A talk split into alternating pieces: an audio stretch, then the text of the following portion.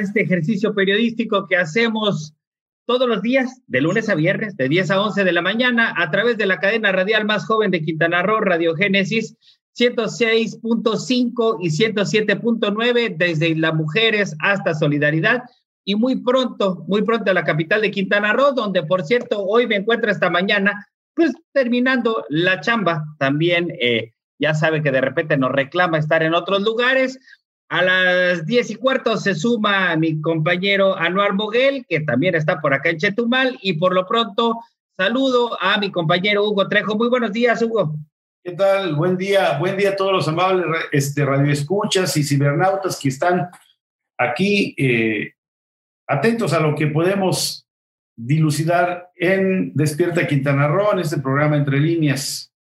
Y bueno, hay mucha información política fundamentalmente. La oleada de violencia también estuvo la semana anterior y bueno, pues le vamos a entrar a muchos otros temas que tienen que ver con esos que, pues con todo eso que a usted le interesa y a nosotros también nos duele. Hemos eh, sido siempre enfáticos en este espacio en señalar que los periodistas de verdad también somos ciudadanos de a pie.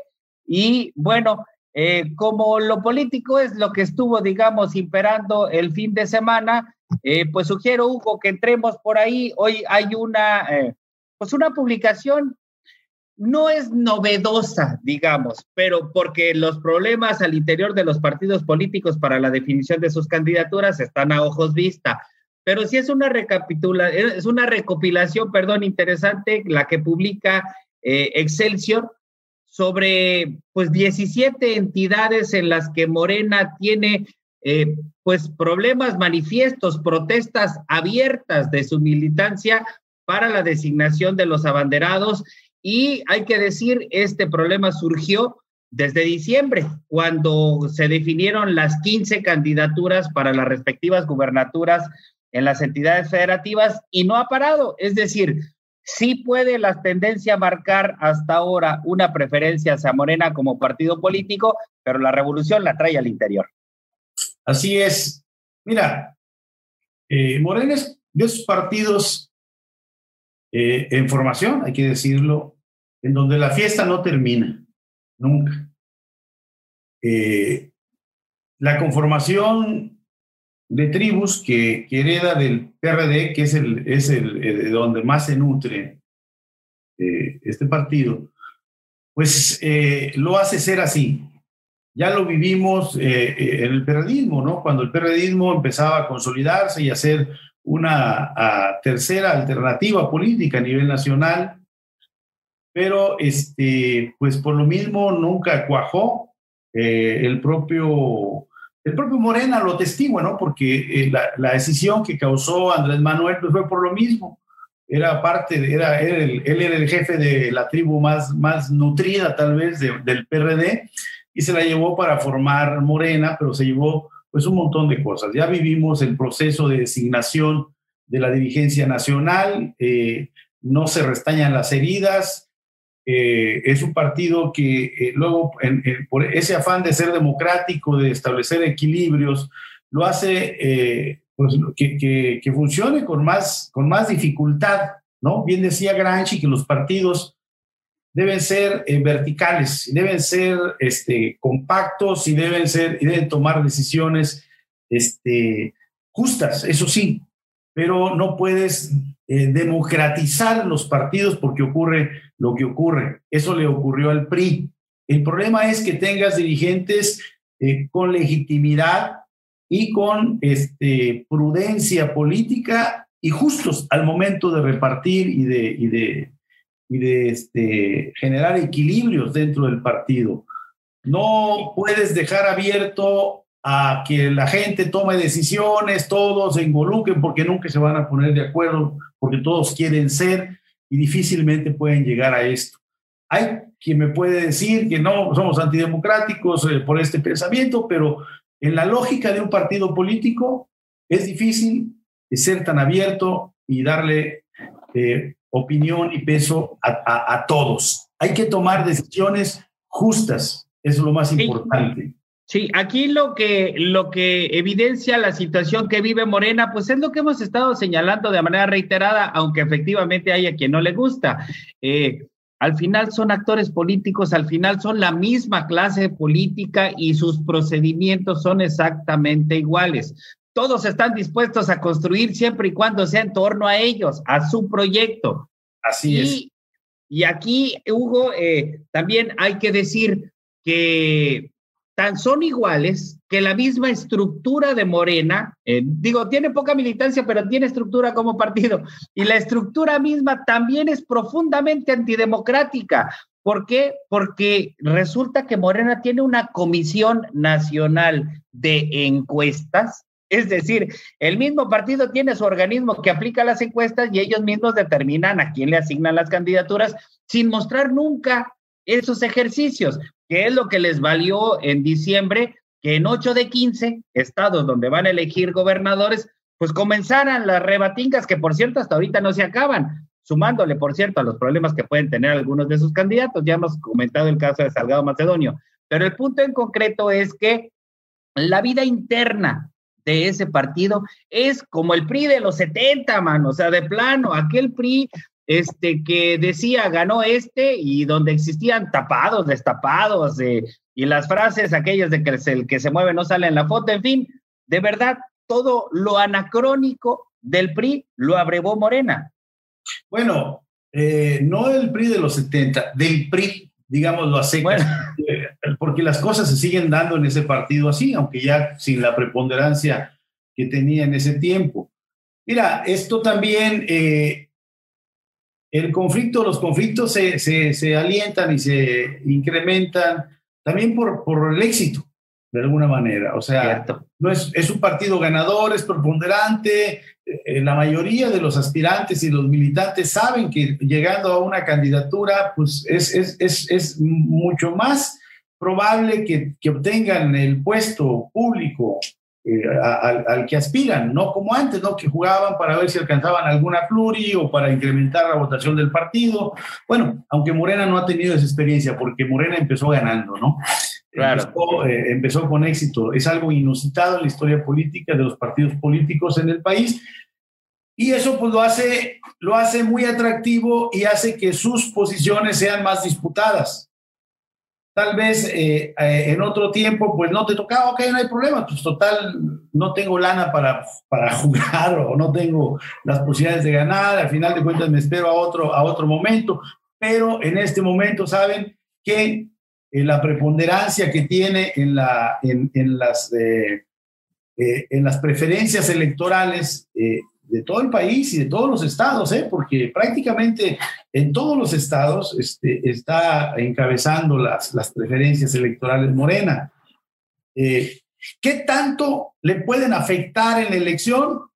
Yo no creo que mucho, porque así como está formado y como no depende realmente eh, del único liderazgo que depende, es el de, es el de Andrés Manuel liderazgos locales, así que digas que influyentes, que se va a llevar, no, que se va a llevar a la gente si se sale, que además no se va a salir.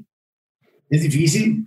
Ah, solo lo vimos con Chucho, ¿no? Con Chucho Paul, pero fuera de eso, difícilmente algún político con un poquito de, de, inteligencia se sale por y de pragmatismo, ¿no? Porque no importa la ideología, no importa nada. Nada más es el pragmatismo de saber que si se aguantan un poquito con ese partido, van a obtener éxito en, en las elecciones del, del, futuro inmediato. Entonces, son, son este, conflictos normales que, como tú lo dijiste en un principio, todos los partidos los están viviendo, los van a vivir, los va a vivir el PAN, los vive el, propio PRI, que está en la lona, ¿no? Tiene, tiene sus, sus, sus, este, cuestionamientos de parte de militantes, porque pues está secuestrado el PRI los mismos que lo hicieron perder, ¿no? Y, ellos no siguen jugando ahí. Y este, el, el PRD, pues el PRD ya no le queda nada realmente, nada más los dirigentes, ¿no? Entonces se reparten el pastel. Este, y todavía se pelearon este fin de semana, ¿eh? O sea, no llegaron a acuerdos. Tenían que, fíjate nada más, ahorita, ahorita regresar, y si quieres andamos más al rato en el PRD, pero nada más rapidito. Iban a, a confirmar a dos candidatos a presidente municipal este fin de semana y unas 10 regidurías. Del total, si uno suma, pues son 11, son 11 alcaldes y por lo menos deben ser en total unos 60 regidores. más las sindicaturas, que son otras 11. Bueno, el PRD tenía que confirmar dos candidaturas y diez regidurías, y ni eso pudieron, mano. Así de agarrados andan, pues con los despojos que les quedan.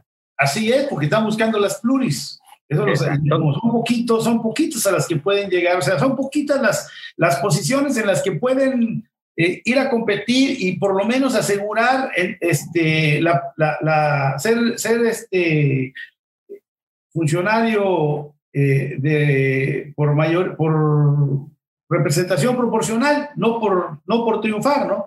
Claro. Y eso también es lo que pelean, o sea, son poquitos, pero también son más escasos, más escasas las posiciones y eso nos hace llegar y a, y a mostrarnos de alguna manera lo que es el PRD, aún en las condiciones que está, y lo que trasladó también a Morena, y por eso vemos pues tanto conflicto a nivel, a nivel de nacional, ¿no?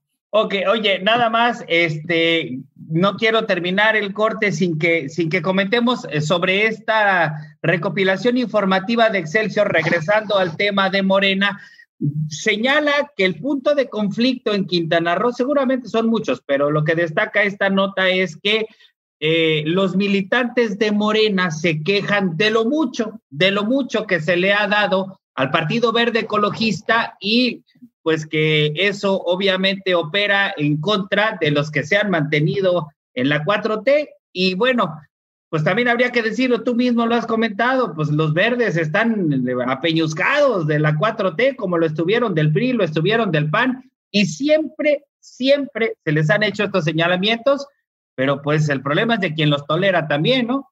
Así es, mira, el problema, el problema de las coaliciones eh, es que no afectan a nivel nacional. A nivel nacional, pues les dieron unos cuantos diputados, o sea, dentro de, lo, de los que se repartieron el problema es que obviamente les dan donde ellos tienen, donde ellos tienen influencia, entre comillas, ¿no? Y, para, desfortuna del, morenismo, como lo fue del priismo quintanarroense en su momento, pues ellos tuvieron presencia en Benito Juárez. Y en Benito Juárez están concentrados dos, los dos distritos federales. Ellos han sido desde el Chacho que ganó, eh, eh, desde Juan Ignacio García Salvidea, el Chacho que ganó con el Partido Verde en 2002 eh, la, la, presidencia municipal de Benito Juárez, luego hasta pasar por, bueno, ya se le entregaron a Remberto la, la presidencia municipal pero desde ese momento, pues el, Partido Verde en Quintana Roo no solo le entregaron la presidencia municipal, le entregaron en dos ocasiones la candidatura al Senado por parte del PRI, una con, con, con esta Menchaca, Ludovina Menchaca, y la otra ah, con, Emilio, con, Jorge Emilio González Martínez, que es el, el, el niño verde, ¿no? Y este, entonces, esa preponderancia, esa, esa, esa preponderancia que tiene el Partido Verde, que ha tenido el Partido Verde en el norte del estado, es la que, la que auspicia que a nivel nacional, ¿cuánto le vamos a dar? Si le vamos a dar 10 a nivel nacional, pues le tocaron dos a Quintana Roo, pero en Quintana Roo sí afecta considerablemente porque pareciera que tiene el 50% de, la, de, la, de las preferencias en el estado, y no es cierto, ¿no? Pero claro. obviamente yo decía en los tiempos del PRI que de, que, que, de alguna manera el PRI abandonó a su militancia eh, de Benito Juárez, que se supone que era la más nutrida, es donde estaba el mayor, el mayor porcentaje del electorado, y ellos la abandonaron completamente porque entonces ningún militante del partido del PRI podía aspirar ya a ser presidente municipal, entonces ¿a qué, le, a aspiras? O sea, y, por eso de alguna manera eh, los resultados que en Quintana Roo obtuvo el PRI y la situación es tan precaria en la que se encuentra políticamente. Recordarás que para el tiempo de Remberto Estrada, cuando ganó y durante su gobierno, mucho se presumía, digamos, en lo extraoficial, obviamente, que el Partido Verde Ecologista repartía 21 mil despensas por mes, así decían, ¿no? Que habían logrado tener una estructura tan grande que le repartían 21 mil despensas por mes y siempre estuvo la rebatinga si esa estructura era del PRI o era del Verde o era de ambos, finalmente puede ser de ambos mientras les des despensa, ¿no? Pero el asunto es que la fuerza real si es que tiene alguna fuerza relativa del verde, efectivamente, está ahí en Benito Juárez, pero eh, pues vaya que le ha, eh, le ha sabido pues, sacar jugo, digo, considerando lo que han obtenido. Sí, más que las despensas, que sí eran numerosas y además eran este, bastante, de bastante calidad, porque eso, eso, eso. Además. decía, ¿no? sí. Eh, mochilas, gorras, siempre se preocuparon por, por invertir, porque si ellos invertían esa lana ahí, eh, bien, en el PRI ya había muchos vicios y había muchas cosas que ya, aunque se canalizara dinero, se, se quedaba eh, en... Sí, claro, ya estaba taponeado ahí. Así es, entonces ya no le funcionaba. Pero yo creo que lo más que, más que las despensas, lo que le ha funcionado al Verde son sus negociaciones centrales. claro, en el legislativo federal. Ya, ya, platicamos, ¿no? Este, Peña Nieto y, y, el Niño Verde eran muy, muy cercanos.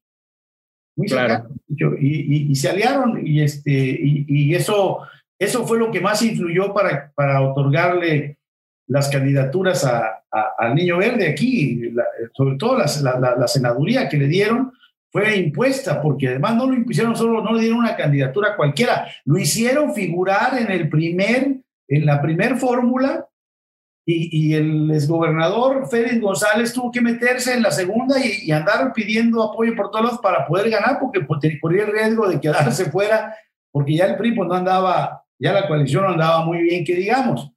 Este, Pero bueno Vamos, vamos a hacer una primera pausa. Ahorita le seguimos, Hugo, para dar entrada a Anuar y seguir comentando, pues no solo la cuestión del verde ecologista y de Morena, sino también la rebatinga del PRD y la definición que deberá haber de manera tentativa esta semana en las demás fuerzas políticas. No se vaya, estamos en Entre Líneas. Ahorita regresamos. Entre Líneas, un programa donde platicamos del acontecer diario. Ya regresamos.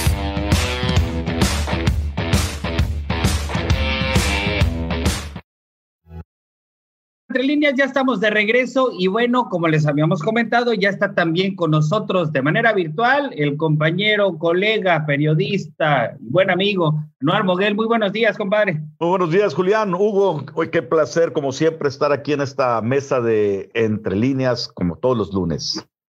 Pues comenzamos platicando en el bloque anterior sobre esta complicación que trae Morena en 17 entidades para la definición de las candidaturas, una, recopilación informativa que publica hoy Excelsior, le pega directo a los verdes, como ya lo hemos comentado tanto en este espacio, que los verdes si algo tienen es que son como los gatos, siempre caen parados, y, eh, pero del otro lado las cosas no andan mejor y en el PAN PRD también están las patadas bajo la mesa para la definición de candidaturas. Hoy, por lo que entendemos y nos estabas comentando, el Partido Acción Nacional anunciará algunos de sus abanderados ya definidos. Y bueno, el miércoles lo hará el PRD después de que el sábado no se pusieron de acuerdo. Efectivamente, de hecho ya eh, dentro del seno del panismo hay definiciones muy claras, ¿no? El, gran, la gran incógnita sigue siendo Benito Juárez, pero el resto de sus candidatos prácticamente ya está palomeado, ya es un hecho que, que estarán contendiendo, algunos con mayores posibilidades de éxito que otros, pero bueno, por ejemplo, aquí en la capital, confirmado y apalomeado Juan Ortiz Cardín, será el candidato del, del, PAN, encabezando, por supuesto, esta coalición. En Lázaro Cárdenas será Nibardo Mena, eh, Villanueva. No tiene rival Nibardo, ¿eh? Así de simple. ¿De verdad? Todos los posibles eh, contendientes que en algún momento pudieron surgir, ya sea por operación política, ya sea por eh, coyunturas particulares, pero todos se hicieron a un lado. Está el camino totalmente despejado a Nibardo, que si bien recordarán, eh, saltó al PRD después de ganar eh, la presidencia municipal, va a ir como candidato del PAN, dado que las siglas le corresponden a ese partido, pero en Lázaro Cárdenas no hay problema, hay un gran acuerdo, ¿no? Que vaya a Nibardo para encabezar la coalición. Lo mismo que sucede en Isla Mujeres, donde Atenea ya está confirmada y Lili Campos en solidaridad. Todos ellos, si no es hoy por la tarde, pues en cualquier momento, en cuestión de horas, serán anunciados como los candidatos panistas. La gran incógnita es Orbañanos y Peniche en Benito Juárez, que siguen disputando y muy fuerte la candidatura contra el perredista Chucho Pol, que también la está disputando desde, eh, vamos, desde las trincheras del Sol Azteca. Oye, eh, pero bueno, justamente adelantar, mañana vamos a platicar la semana anterior platicamos de una encuesta, la interna del PAN, que nos hicieron llegar. Nunca, nunca falta, ¿no? Quien te la filtra. Y bueno, en esa encuesta panista sale arriba casi 3 a 1 Chucho Paul. Digo, y eso que era la panista. Ya nos hicieron llegar también la del PRD. Y bueno, pues ya se imaginarán los resultados. Eh, mañana vamos a desagregarlas, se las envío en un rato para que podamos platicarla mañana. Pero el asunto es que eh, sí, están conflictuados en Benito Juárez, creo que es donde más conflictuados están, porque pues, solidaridad creo que ya se allanó, ¿no? Y este fin de semana, pues por lo menos los panistas fueron a levantarle el brazo a Lili, pero, pero digamos que Benito Juárez donde, donde sigue y en la indefinición, pues es también donde el candidato común más claro es Chucho Pol, es decir, no hay, no hay encuesta ni estadística que rebata este, esos datos duros. Sí, pero vamos a poner un ejemplo claro. Lo mismo pasaba en Solidaridad. Cristina Torres tenía todos los números en todas las encuestas y aún así el panismo se decantó por Lili Campos Miranda, lo que te deja claro que importan más las ambiciones personales y de grupo que el pragmatismo que debe, debería por lógica privar en estas decisiones. Entonces, esa es la razón por la que ni Carlos Orbañano Rea, actual vocero del Estado, ni Eloy Peniche, líder empresarial allá en, en Benito Juárez, que busca la candidatura del PAN, han bajado los brazos. Al contrario, todavía este fin de semana estuvieron lanzando spots, estuvieron haciendo reuniones, estuvieron trabajando en eh, la cuestión de su candidatura y simplemente no, no quieren ceder los panistas, tampoco los perredistas, y la historia aún, aún va a dar mucho de qué hablar, porque hemos hablado del fantasma de la ruptura entre estos partidos. Y la gran pregunta es, ¿qué diferencia haría una ruptura del panismo y perredismo en Benito Juárez? Juntos no van a poder, van a llegar a una o dos regidurías, por separados quizá consigan lo mismo. Entonces, eh, pues cabe la pregunta, ¿no? ¿De verdad es trascendente que rompan o no en Benito Juárez? Pues no, eh, oh, por cierto que tú destacaste que en Otope Blanco las cosas también andaban igual en su momento entre Juan Ortiz Cardín y José Ángel Muñoz, es decir, a los que tenían, eh, por lo menos en, en, mediciones, mayores posibilidades de ser competitivos, pues parece que no les ha pegado ninguna, ¿no? Si es la, si es la tendencia, pues ya sabemos entonces este, que en Benito Juárez pudiera pasar lo mismo. Efectivamente. Aunque hay una diferencia. En estos municipios le tocaba al PAN encabezar la encuesta. En, en Benito Juárez, según las siglas, eran para el PRD. Eh, pero bueno, las siglas no significan demasiado cuando se trata de, decisiones de este tipo. Hugo. la experiencia que ha tenido, el PRD ha tenido una mala experiencia en sus alianzas con el PAN siempre le han comido el mandado, o sea, se han dejado comer el mandado. Este, la propia, digo, la, propia coalición que tuvieron en el 16, pues obviamente los ganones han sido los panistas, no los perredistas. Eh, eso es lo que mucho le cuestionaba al PRD, este, las corrientes que se salieron y se fueron a Morena, ¿no? De que siempre actuaron este, de acomodaticios y de manera pragmática, pero más que nada para buscar los intereses de sus dirigentes el hecho de que el PAN esté cuestionando ahorita la, candidatura de Chucho Pol, por ejemplo, para el PRD, eh, eh, ya se me hace un exabrupto eh, para, pues, para querer romper esta, esta coalición, porque saben que el PRD no le sirve. No van a ganar con el PRD de todos modos. lo que sí sería es una tragedia política personal para Chucho Paul, porque después de haber dejado Morena y lo dejan este, sin nada, pues va a ser, eso es lo que más afectaría. Cierto que eh, no estarían pensando pragmáticamente este, eh, si se ponen en el plan de, de, querer meter un panista puro, ¿no? Claro. Pero no hay. Tanto tanto Eloy, Eloy es panista. Eh, no, es externo. es, externo. Panista, panista es Carlos Orbañanos. Es panista, es pensamiento panista, siempre han estado en ese. En ah, militante. O sea, que no sea militante es una cosa, ¿no? Orbañanos también es puro, vienen así. Pero de alguna manera siempre se le ha visto a, Peniche de ese lado, del lado del, del PAN siempre. ciertamente, ciertamente. Entonces, y no meter, por ejemplo, a un candidato competitivo. Y, lo dije ya en este espacio que a mí, en el caso de, de, Eloy Peniche, me pareció un buen, un buen tipo, un buen candidato nuevo, una propuesta nueva, porque sí ha estado más del lado de la ciudadanía, pero siempre perfilado hacia, hacia el PAN, ¿no? Pero no es un político profesional, habría que ver si hay un cambio, pero el candidato más competitivo que se mira es Jesús Polmón, la verdad. Pues como candidato, habría que ver, ya como gobernante, habría que ver hasta dónde puede ganar, pero es el que más puede competir. Y si la candidata es Mara Lezama, pues él tendría mucho más oportunidad de, de, este, de, hacer una campaña que le fuera, que pudiera resultar exitosa, dada eh, la vulnerabilidad que tiene la presidenta municipal actual.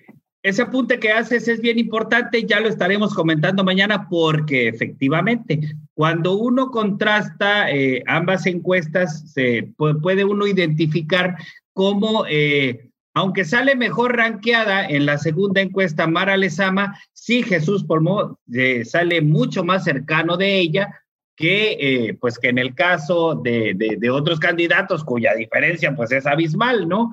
Por eso incluso se ha especulado la posibilidad de lanzar a alguien desde el panismo, este, más como para acompañar, como que, que para realmente competir, y en todo caso, pues sí echarle las ganitas en caso de que sea Maribel Villegas la candidata, pues porque ya sabemos lo que representará para el 2022. Ahora bien, eh, lo, que, lo que queda claro, por lo menos hasta ahorita, es que dado el nivel de decisión y los abanderados a quienes están dejando de lado, pues de nuevo surge este asunto de que los candidatos, quien quiera que sea, no van a caminar acompañados de los que ahorita están compitiendo con ellos. Es decir, ya lo hemos dicho de verdad, Mara no va a caminar con Maribel ni viceversa. Este, Chucho Pol y Orbañanos a lo mejor hacen el intento porque ahí desde la 22 de enero les indiquen que tienen que hacerlo. Eh, y así en prácticamente todos los municipios. ¿Por qué? Pues porque después del 6 de junio, para el 7 de junio, ya se arrancaron, aunque ya están arrancados, pero digo, en la formalidad, el 7 de junio se arrancan con todo para el 2022. Pues deberían, deberían hacerlo, ¿no? Entiendo yo el caso de Maribel y Mara, porque para empezar, este, cualquiera de las dos se va a sentir eh, con la suficiencia para, para ganar la elección por sí sola. Pero en el caso de la coalición opositora del PRI, PAN, PRD, sí es muy importante eh, que se unan fuerzas. O sea, no solo es este designar al candidato y dejarlo. Yo creo que ahí los partidos deberían, eh, en este rollo de los equilibrios, eh, meterlo, porque en la, en la planilla de la, no, no, no, no, lo mismo ser diputado, ¿no? Que el federal, que es una sola posición, y la del suplente, a una planilla en la que puede ser candidato a síndico, candidato a, a presidente municipal suplente, y se, y se puede hacer una planilla fortalecida con, con Eloy Peniche, con Orbañanos, si es que no les ganan las ínfulas de querer ser los primeros y que si no me dan la, este, si no me dan la candidatura a la presidencia, pues no le entro. Es ahí donde debe prevalecer el pragmatismo y la idea de competir para ganar. Pero no creo que sean ínfulas, eh, perdona, no es rapidísimo nada más, no creo que sean ínfulas, de lo que estamos hablando, Hugo, es un poco lo que comentamos en el bloque anterior. Hay muchos agravios por quienes dicen, oye, pues es que yo era el que traía mis números, claro que cada quien tiene sus datos, y dirá, yo era el que traía los números y me la quitaste a la mala, luego entonces, pues camina solo, que es lo que decimos, pues entre Loyor Bañanos y Chucho Pol, en el sur, este, Juan Ortiz. Pero también hay eh, otra cosa que es importante, Julián, de cuando las decisiones son justas, la gente acepta. El problema es que cuando tú metes un candidato que no tiene las preferencias reales y está muy abajo y lo pones arriba y el, otro, que sabe que sí está arriba, pues sí se puede. Pero cuando sabes que, que, en tu fuero interno y en, en, tu información real sabes que no tienes la suficiente este, presencia como la, la del candidato que sí la tiene, yo creo que es más fácil llegar a una conciliación. ¿no? pues yo creo que ahí Orbañanos va a ser el que va a decir que sí. De justicia, de justicia política. Y eso es lo que debe prevalecer en los partidos no ha prevalecido y por eso ha, ocurrido lo que ocurrió con el PRI, lo que ha ocurrido en otros partidos, porque pues, siempre se mete a la gente que no es la, que, la eh, indicada y ni tienen los números. Ese, ese es el punto. Esto no es como los deportes, pero si nos vamos a la historia, las estadísticas cuentan. Y la estadística muestra que los partidos no tienen ni un ápice ni un sentido de justicia política. Así de simple. Lo han hecho antes y lo seguirán haciendo ahora. Por eso estamos viendo el desorden que se está viendo.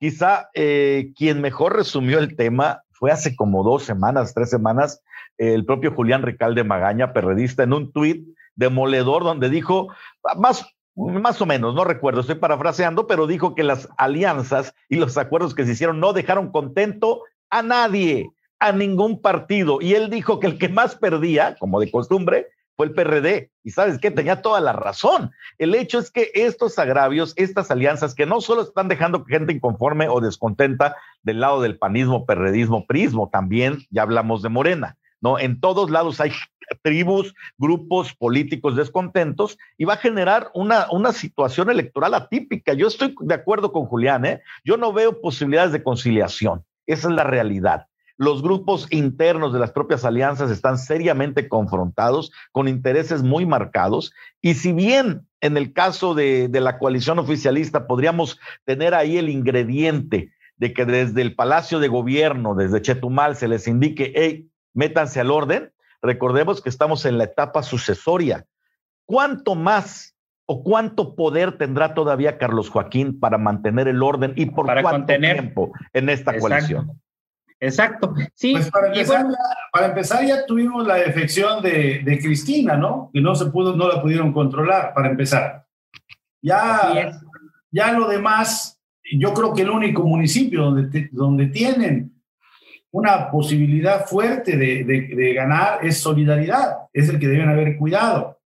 Digo, por la importancia económica que tiene el municipio, porque pueden ganar en Carrillo Puerto, pueden ganar en, hasta pueden ganar en las mujeres pero, pero solidaridad era fundamental que lo, que lo, que lo, que lo amarraran. Como es fundamental que amarren bien las cosas en Benito Juárez para hacerle la lucha. Y yo creo que si la candidata es Mara, las posibilidades se acrecientan. Por eso debe meter un candidato que, que sepa manejarse bien en campaña y de ahí, independientemente de los números que, que, que además lo favorecen, el candidato que más se puede acomodar a esa situación es Jesús Paul. Definitivamente. Pero nada más, eh, y, digo, para redondear y para cerrar este bloque, para, me parece interesante, además de que yo creo de verdad que sí vamos a ver candidatos solos, creo que vamos a ver muchas más patadas bajo la mesa.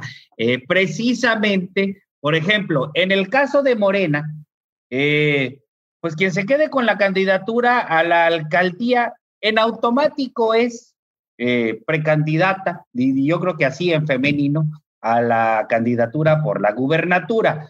Lo que no necesariamente implica que la que no se quede con ella no va a hacer su lucha. Por supuesto. Y, entonces va a estar ahí la confrontación y el, y el señalamiento permanente y por supuesto también este, pues la metralla en contra de lo que van a ser ocho meses de gobierno, porque seguramente quien quede también va a solicitar licencia para irse a la candidatura, pero también del lado del PAN, aun cuando pierdan, vamos a ver exactamente lo mismo. ¿Por qué? Porque quien se quede con la candidatura, el otro también va a hacer su lucha y va a tratar de incidir en el 2022. ¿Qué es lo verdaderamente lamentable, compañeros? Que, pues como verán, tenemos casi una hora hablando de estos patadones que se están eh, dando por debajo de la mesa y hasta por encima los actores políticos y en ningún momento, en ningún momento hemos hablado de la clase de gobierno que van a tener los que ganen, que en automático serán pues nada más operadores de campaña. Efectivamente. Efectivamente, con el paso tan breve que tendrán los que ganen, o algunos de los que ganen, los principales, podemos decir, eh, en la presidencia municipal, o el paso tan breve que pretenden eh, tener de cinco o seis meses más los intereses partidistas, solo llegarán a eso, a operar campañas, a financiar campañas. porque no nos vamos a hacer tontos, no? Finalmente están buscando las presidencias municipales porque la dinámica de los partidos ha cambiado. Ya no hay ese flujo de recursos que venía desde el, desde el dinero estatal o desde el federal Aparentemente, los propios eh, militantes y posibles candidatos de Morena dicen que el partido, a pesar de que tiene una bolsita que de dos mil y tantos millones de pesos a nivel nacional, no quiere invertir en los proyectos y están buscando desesperadamente las presidencias municipales para financiarse. Y el que le espante esto, pues vive en otro mundo. Y ahí se van a definir ya bandos muy concretos y efectivamente el partido dirá no está para invertir, está para ganar, porque también los espacios la parte triste, la parte pues triste es que si, los ciudadanos esperamos que haya una mejora en los procesos regulatorios, que haya más facilidades para los empresarios, que se acaben los moches, las tranzas, los precios exagerados en los usos de cambio, eh, en los cambios de uso de suelo, eh, en los permisos para construcción, etcétera, etcétera, etcétera. No, esto no va a cambiar. Es más, creo que se va a agudizar en este próximo, eh, la próxima etapa de administraciones municipales, del 21 al 22. Bueno, vamos a hacer eh, un nuevo espacio comercial y bueno, regresamos a la recta final porque todavía queda muchísimo de qué hablar. Estamos iniciando semana y apenas los partidos están como queriendo definir a sus abanderados y todavía nos falta llegar al 15 de abril cuando van a hacer las campañas. No se vaya, ahorita regresamos, estamos en Entre Líneas. Bueno, ya estamos en la recta final de Entre Líneas de este lunes y hay muchos temas por abordar. Eh, pues en lo político está algunas definiciones. Creo, si no estoy mal, además del Partido Acción Nacional, el Partido eh, Fuerza por México hoy define a sus candidatos también. Nombres, pues la verdad no los tengo muy claros. Recuerdo a Isaac Jannings allá en Benito Juárez y a Gabriel Mendicuti Loría en Solidaridad. Gabriel Rivas Canul aquí en Otompe Blanco. Ah, mira, es el líder cañero. Líder cañero, líder de la CNPR. Ah, mira, y Él ya por cierto, interesante. Con una cargada fuerte lo presentaron como aspirante, pero ya me confirman eh, fuentes al interior que va a ser el candidato. Esto porque estuvieron lanzando el anzuelo, invitaron a Florentino Balam invitaron a Alejandro Lamilla Villanueva, pero pues ellos llevaron al extremo o hasta lo máximo sus aspiraciones en Morena. Al parecer, bueno, Alejandro Lamilla parece que no se le dio ya el tema de la Diputación Federal. Sí es. Eh, el caso de Florentino Balamchiu, pues está difícil. Mientras tanto, Gabriel Rivas llega como candidato ya, eh, perfilado en Fuerza por México. Pues mira, este, y eh, además el sábado por la noche, Movimiento Ciudadano también ya anunció, ese sí ya anunció quiénes van a ser sus candidatos, entre ellos, pues Eduardo Bando Martínez por Benito Juárez, que es el que me llama la atención. Por Otompe Blanco, ¿conoce a alguien a, la bandera? Es una mujer, ¿verdad? Es una mujer, no tengo idea de quién sea, sé que, bueno, se la ha jugado y es gente de Chanito. Allí Chanito fue el que tomó la decisión, ¿eh? A mí me parece una decisión eh, poco acertada, más allá de que los otros dos aspirantes fuertes, tres, pero dos eh, llamaron mucho la atención, Naún Fuentes, otro hijo de un dirigente cañero muy conocido, eh, y que llegó también con respaldo de parte de la gente de la Ribera del Río Hondo, y el famosísimo abogado, el frijol, ¿cómo se llama? Em, Javier Rivera Bonilla. Javier, Javier Rivera. Eh, bueno, según información que me pasaron interna, Javier Rivera llegó con la chequera abierta y dijo, miren, yo le voy a meter al partido esto, esto y esto. Y pues todos dijeron, oye, pues nunca hayamos tenido a alguien tan generoso, por favor, háganlo candidato. Sin embargo, Chanito fue el que no quiso, se hizo, y creo que hasta de pleito salieron, ¿eh? Sí, de hecho, el mismo Chanito confirmó que ni siquiera le aceptaron el registro, ¿eh? Al final ni siquiera le aceptaron. Lo estuvieron viendo a nivel nacional y estuvo ahí jaloreando, pero al final de cuentas no se dio. Me parece que de todas maneras, a pesar de los negativos tanto de Naum como de, del frijol, no es, no es peyorativo, él mismo así se dice. Sí, claro. Eh, creo que podrían ofrecer más votos que la candidata a seleccionar. Absolutamente. pero acuérdate que hay un dicho que dice, en este partido solo hay un soy, de plaza para un bandido y ya está ocupada. De hecho, mira, en, el, en, el, en el chisme que me pasaron, que prácticamente así, o sea, ya después del pleito se empezaron a decir, no, que tu papá hizo esto, pero tú robaste esto y tú lo otro, o sea, se sacaron todo lo que se sabían uno del otro ahí en la mesa, ¿no? Y mira, pues, a mí lo que me extraña es la candidatura de Eduardo Bando eh, por la presidencia municipal de Benito Juárez. Eduardo es un político ya muy experimentado, con muchos años, ha sido, bueno, presidente municipal de Otompe Blanco, eh, fue uno de los aspirantes fuertes a la gubernatura del estado en el 2005. en el 2005 precisamente. Es una gente que ha trabajado, tiene una estructura este, eh, que vamos a, la va, a tener que poner a prueba ahora porque realmente pues el partido, no, el partido porque se está postulando Benito Juárez no tiene mucha presencia. Ojalá le alcance por lo menos para que, eh, para que llegue a la regiduría esa, esa estructura en la que ha trabajado desde mucho tiempo y que la puso, él la puso al servicio de Isaac Hanix eh, cuando la candidatura independiente y a Hanix le alcanzó porque fue lo más fuerte que pudo haber tenido Hanix, ¿no? Así es. Eh, y pues ahora anda jugando ahí con Movimiento Ciudadano. Desde hace tiempo él ya estaba este, en, en, en pláticas con Movimiento Ciudadano, estuvo con Morena y entiendo que de alguna manera eh, eh, Chanito Toledo Medina lo, lo, lo, traicionó y lo dejó. Estaba muy molesto. raro. Exactamente. Esa fue la historia. En la pasada. Entonces, y ahorita ya está de nuevo con Movimiento Ciudadano, no sé si por parte de Chanito o de las relaciones que tiene con, porque ella tiene relaciones directas con este, con el, el Dante Delgado. Dante, Delgado. No sé si de allá es correcto. Pero bueno, Vamos a ver, ya, pues, este, Eduardo, pues, pues, ya está cansado, ya, ya, la, verdad, la verdad, yo creí que ya, ya no estaba él este, para, para esos trotes, pero pues ahí anda. Mira, interesante.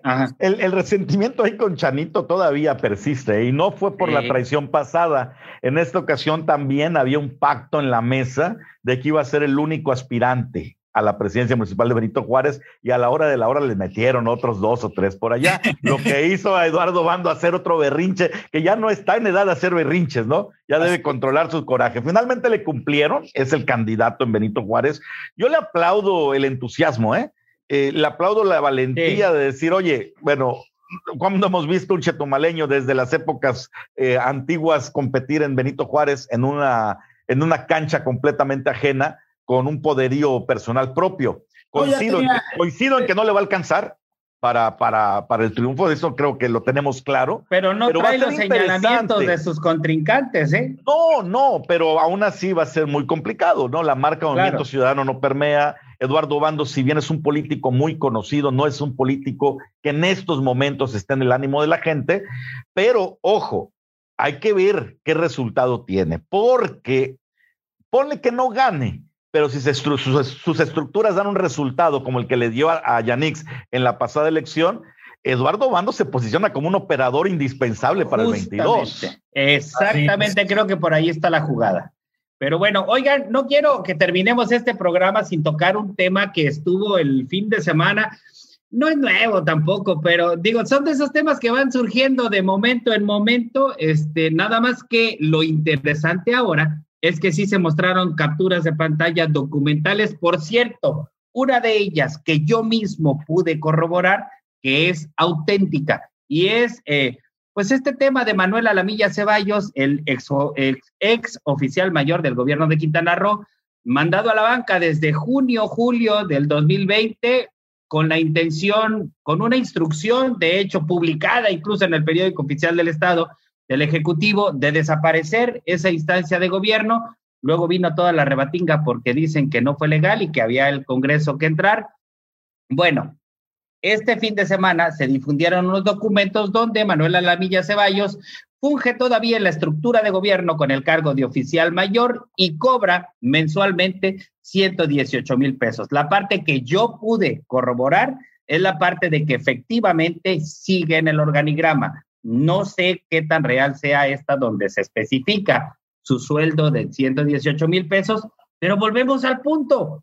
O sea, está en la banca desde junio, de junio, julio del 2020, dicen que no hay lana y el señor sigue cobrando. Sí, sí, bueno, eso ya es una, creo que es la tercera vez que sale esa denuncia desde que Manuel Alamilla deja el cargo, que además me parece que hay otro tema eh, la poca claridad que hay sobre el asunto hasta el momento del por qué se eliminó o se absorbió a la oficialía mayor por parte de la Secretaría de Finanzas y Planeación en un movimiento que pues está en la rayita de si es legal o no es legal, ¿no? Claro. El, de la manera en cómo lo manejaron. Argumenta desde el gobierno estatal que, que no se desapareció, nada más se asimiló y que por eso no necesitaba pasar por el Congreso, pero pues hay serias dudas sobre qué fue lo que motivó y si fue un acto de corrupción o varios, como se ha rumorado, ¿por qué razón sigue becado el señor Manuel Alamilla? Sí, y bueno, ¿Por qué no hay nada más-? Y habría que recordar nada más que luego de que entraron en este conflicto de que si fue el Congreso o no quien debió dar por desaparecida la oficialía mayor, el mismo gobernador del estado, Carlos Joaquín González, dijo que sí iba a recurrir a la legislatura para que se hiciera la formalidad de desaparecerla. La legislatura, cuando pues inició esta nueva jugocopo, eh, dijeron que eh, habían ya solicitado informe a la Suprema Corte de Justicia de la Nación sobre si había sido legal o no, pero pues respuesta no ha habido. Es decir, vemos muchísimas omisiones de la legislatura porque no le ha dado seguimiento. Eh, desde el Ejecutivo no sabemos si realmente solicitó la ayuda al legislativo y pues este personaje tan campante cobrando los 120 varos al mes. Pues sí, es algo que por lo menos eh, refleja mucha opacidad cuando en la campaña electoral eh, del panismo, por ejemplo, la del dirigente nacional Marco, presume que Quintana Roo es el primer lugar o está entre los primeros lugares de transparencia en el manejo de, los recursos del gobierno y de las operaciones que hace el gobierno. Este es un ejemplo, eh, es, es muy, muy, muy, muy eh, emblemático de lo contrario, de lo que ocurre eh, con esa gestión. Eh, yo creo que el gobierno está obligado a transparentar este proceso que se hizo. Si el señor Alamilla sigue fungiendo como oficial mayor y si sigue cobrando, pues es un hecho de corrupción muy, muy, muy grave. Habría que responder por parte del gobierno a estos señalamientos y transparentar ese proceso. Porque una cosa es que hay algún conflicto legal entre si se va o no se va, si tiene que entrar el, el, el, el Congreso, y otra muy diferente es que el señor, sin estar laborando, siga con esa responsabilidad, porque hasta él se le puede fincar responsabilidad por el hecho de estar cobrando y estar eh, ostentando un cargo en el organigrama. que no se presenta a, a, a, a, laborar como quien le está permitiendo que esté en esa situación irregular, digo, en dado caso de que se pruebe que claro. realmente es eso lo que está ocurriendo. Además de lo profundamente inmoral. Ahora bien, también hay que destacar una cuestión, eh, y, y, y, no hay, y, y, esto lo digo, por cierto, desconociendo el tema legal, no sé hasta dónde la integración de tareas eh, a la CEFIPLAN pueda resultar en un acto administrativamente correcto. Y lo digo porque la titular del, de, de Cefiplan, Johanet Torres Muñoz, por momentos emite comunicados como titular de Cefiplan y de repente como encargada de despacho de la Oficialía Mayor, y, y, esto me remite a la postura de julio de 2020, cuando dijeron que la Cefiplan únicamente iba a ser, eh, perdón, Johanet Torres iba a estar únicamente dos meses al frente de la Oficialía Mayor, en tanto hacía la revisión de los pendientes que quedaron. Y entonces, pues bueno, uno pregunta dos cosas. Primero, ¿no es irregular administrativamente esta prolongación en el tiempo de dos cargos? Y segundo, pues que de plano todavía no terminan de rascarle a todo lo que había. Es que luego vino la pandemia y se atrasó todo. Ah, ya estábamos en pandemia, man. Es que, mira, es que ahí también hay una, hay una irregularidad porque yo creo que la instancia para rascar e investigar no es la correcta. Para eso hay una Contraloría o una este, Secretaría de la Función Pública para que se hubiera hecho cargo de eso. Si el problema es por corrupción o por irregularidades o por buscar o por buscarlas sin que esté presente el, el, el que era el titular de esa dependencia, pues para eso están las Contralorías internas, para está la, la secretaria, el, el, este, el, el titular de la, de la de la función pública en el Estado o de la Contraloría. de ahí está mal, o sea, no. Yo creo que pudo haber intervenido la, Contraloría a buscar para entregarle ya a quien vaya a quedarse a cargo, ya sea la propia Secretaría de, Finanzas o eh, a, quien nombraran para sustituir a este personaje. Pero, digo, eso es lo de menos si se prueba fehacientemente que el, que el señor está cobrando y el señor nunca ha dejado de ser el oficial mayor. Eso sí, es... Eso es lo crucial. Así es. En la, como les comento, en la, por lo menos en el portal del gobierno del estado, una información que obtuve ayer, ayer por la tarde, ustedes pueden revisar, ponen el nombre en Google, Manuel Alamilla Ceballos, y les aparece el link del gobierno del el estado. Portal, hay que, hay que eh, Espérame, pero es que no, o sea, no, ha, no ha habido, eh, en tanto sea o no una falta de actualización en la formalidad, ahí está, y está con el cargo. Así es, así es, aunque sabemos muy bien luego cómo se las gastan los que manejan estos portales y estas cosas, ¿no? Pasa, pasa en empresas, pasa en periódicos, pasa en este, y pasa en, en, el gobierno. Ahora, es más grave que ocurra en el gobierno porque pues, el portal es un portal oficial, aunque habría que ver la legalidad de eso, ¿no? Hasta dónde es una, una información eh, que tenga que estar regida por la ley. Vaya. Claro, pero bueno, por lo pronto ahí está. Y bueno, eh, independientemente de la suerte que haya corrido eh, Manuel Alamilla Ceballos, sí es importante traer pues a discusión esta indefinición administrativa de la oficialía mayor. Es decir, a ver en dónde, eh, en, qué, en qué situación está y quién es el que va a dar finalmente la formalidad de desaparecerla o de reintegrarla de manera formal como una entidad separada o si finalmente sí se van a quedar las funciones en Cefiplan. Es un contrasentido, eso sí. En términos de la administración pública, no, eh, no es de ninguna manera ni recomendable ni, eh, digamos, en el, en el ideal de la actuación, que el mismo que paga lance las licitaciones, por ejemplo. Por eso es que ha habido una descentralización y una especialización de la administración pública, lo recalco, en términos de la teoría, ¿no? Así es, mira, en términos prácticos, Julián, eh, la administración del Estado siempre se ha estado, ah, desde hace dos, tres sexenios, solo lo opera el gobernador y el secretario de Finanzas. Cierto. Esto ha ocurrido desde hace... Y los demás solo son, este, ahí están cobrando sueldos, no toman decisiones, a veces ni siquiera se reúnen ni, ni hablan. Ha, habido casos que ni siquiera podían hablar con el gobernador, siendo los titulares de las, de las dependencias, ¿no? Entonces, en términos prácticos, realmente la oficialía mayor, pues no requiere así una cabeza muy importante que, que controle, ¿no? Para, claro. Pero puede reducirse una dirección. Que haga la, reestructuración como debe ser y, y, a lo mejor sería cargo la Secretaría Particular, ¿no? Que también ya ves que quitaron un jefe de despacho que no ha regresado. No hay un secretario particular. Entonces, por eso te digo, la administración estatal solo la manejan desde hace varios sexenios el gobernador del estado y el secretario de finanzas. Porque el, ni, el de, ni, el, ni el secretario de gobierno, el secretario de gobierno de repente no lo toman en cuenta.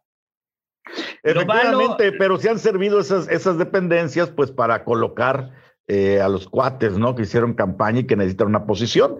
Es cierto lo que dice Hugo, si nos remontamos incluso al pasado reciente, eh, en la época de Roberto Borge había un oficial mayor o una oficial mayor que no mandaba, mandaba un director, eh, Elías Villanueva Lanz, y ahora, y ahora se supone que está también en la misma circunstancia. Ahí está un familiar incluso del gobernador. No voy a decir nombre, no vaya, se va a enojar don José González.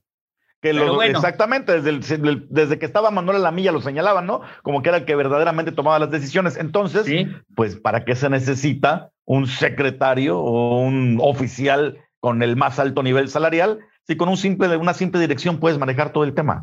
Y el asunto. y el ejemplo está claro. ¿Qué ha ocurrido desde que se fue Manuel Alamilla? Nada. Pues sí, nada. El asunto también, y, miren, ya nada más para cerrar, porque ya se nos trepó el tiempo, pues no me crean mucho. El asunto es que, desgraciadamente, pues creo que nos habían dicho que iba a haber cambio. O sea, digo, nada más, pues sí, exactamente, tenemos mucha historia negativa en ese sentido, pero pues no me hagan caso, pero se supone que iba a haber cambio. Y en el 2022 nos van a volver a decir que hay cambio, así que no te pues, preocupes ni te desacostumbres. Estamos por entrar al proceso. Compañeros, vamos a cerrar esta emisión. Les agradezco que vengan a platicar y sobre todo a usted que nos ve y nos escucha eh, a través de Radio Génesis y Despierta Quintana Roo. Gracias por venir a platicar con nosotros. Aquí estamos charlando sobre todo lo que a usted le interesa y a nosotros también nos duele. Los periodistas también somos ciudadanos de a pie. Muchísimas gracias, Hugo. Hasta luego, Julián. Hasta luego, Anwar. Nos vemos, Anuar. Hasta el próximo lunes, compañeros. Que la pasen bien. Y, y, bueno, usted y yo nos encontramos mañana a las 10 de la mañana. Nos escuchamos y nos vemos por aquí. Yo soy Julián Santiago.